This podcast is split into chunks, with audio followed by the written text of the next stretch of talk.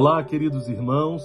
Hoje, dia 27 de janeiro, sexta-feira, nós estamos reunidos em nome do Pai, do Filho e do Espírito Santo. Amém. Vinde, Espírito Santo, enchei os corações dos vossos fiéis e acendei neles o fogo do vosso amor. Enviai, Senhor, o vosso Espírito, e tudo será criado, e renovareis a face da terra. Oremos. Ó Deus que instruíste os corações dos vossos fiéis, com a luz do Espírito Santo, fazei que apreciemos retamente todas as coisas, segundo o mesmo Espírito, e gozemos sempre de Sua consolação, por Jesus Cristo, Senhor nosso. Amém. Ave Maria, cheia de graça, o Senhor é convosco. Bendita sois vós entre as mulheres, e bendito é o fruto do vosso ventre, Jesus. Santa Maria, Mãe de Deus, rogai por nós, pecadores, agora e na hora de nossa morte. Amém. O Senhor esteja conosco, Ele está no meio de nós. Proclamação do Evangelho de Jesus Cristo, segundo São Marcos. Glória a vós, Senhor. Jesus disse à multidão: O reino de Deus é como quando alguém espalha a semente na terra. Ele vai dormir e acorda noite e dia, e a semente vai germinando e crescendo, mas ele não sabe como isso acontece a terra por si mesma produz o fruto. Quando as, as espigas estão maduras, o homem mete logo a foice, porque o tempo da colheita chegou. O reino de Deus é como um grão de mostarda, que é a menor de todas as sementes da terra. Quando é semeado, cresce e se torna maior de todas as hortaliças, e estende ramos tão grandes que os pássaros do céu podem abrigar-se à sua sombra. Jesus anunciava a palavra usando muitas parábolas. Quando estava sozinho com os discípulos, explicava tudo. Palavra da salvação, glória a vós, Senhor.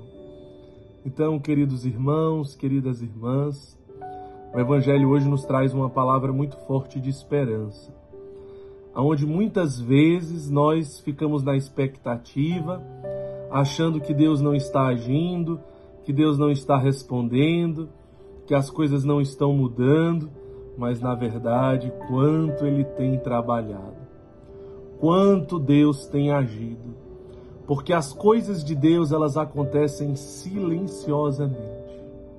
Quando é de Deus acontece assim, silenciosamente e misteriosamente. Assim são as coisas de Deus. Como nos ensina São Maximiliano Kolbe, o verdadeiro progresso ele é interior. Deus ele vai agindo dentro de nós. Quando nós menos esperamos, nós podemos enxergar os frutos. Porque Deus ele vai agindo, ele vai semeando, ele vai cultivando, ele vai realizando a sua obra. Deus está agindo sem você perceber. É assim que ele age, sem você perceber. Portanto, Muitas vezes nós, de pouquíssima fé, pensamos que Deus não está próximo, pensamos que Deus não está realizando a sua obra. Ah, se nós imaginássemos tudo que Ele está fazendo, tudo que Ele tem feito. Você aí, irmão acolhido, dos nossos sítios, das nossas casas, irmã acolhida, às vezes chega o sábado, o dia da ligação, e aquele familiar não atende, não responde a mensagem. Chega aquele domingo da visita, ninguém aparece e você pensa que Deus não está agindo. Ah, se você soubesse como Deus já está agindo dentro dos seus familiares, dentro do coração da vida dos seus familiares.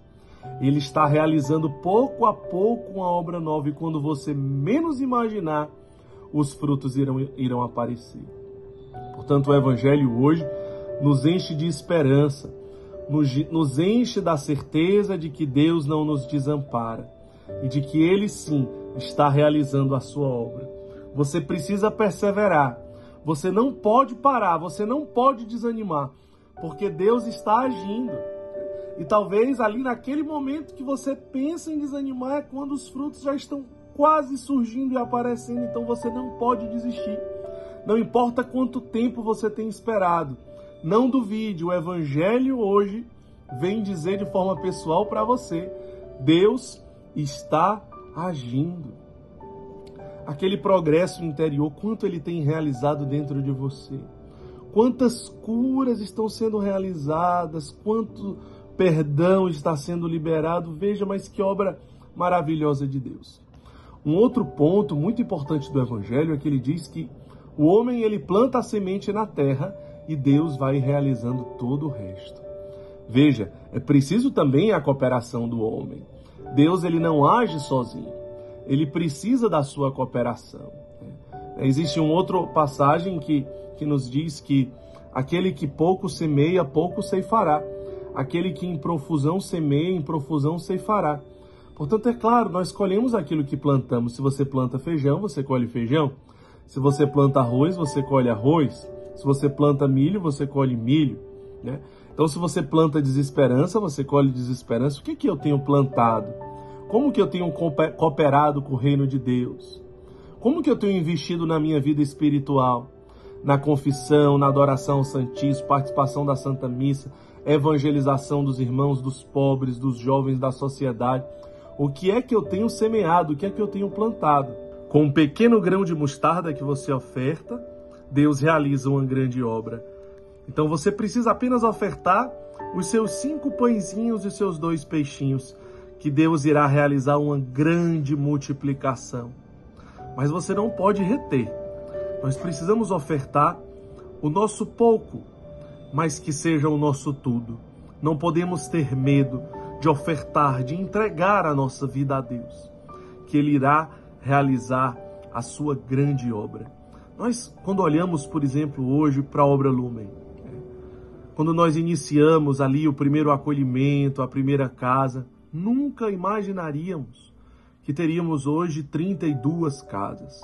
Quando nós iniciamos o primeiro projeto, na primeira comunidade, depois o primeiro centro social, nunca imaginaríamos que estaríamos em tantos lugares, tantos bairros, cidades, estados, que teríamos um centro social na África, porque é Deus quem realiza, não se trata de planos humanos, mas se trata da vontade de Deus. E nós não podemos imaginar e nem fazemos absolutamente nenhum plano de onde estaremos, para onde iremos, porque a obra é de Deus.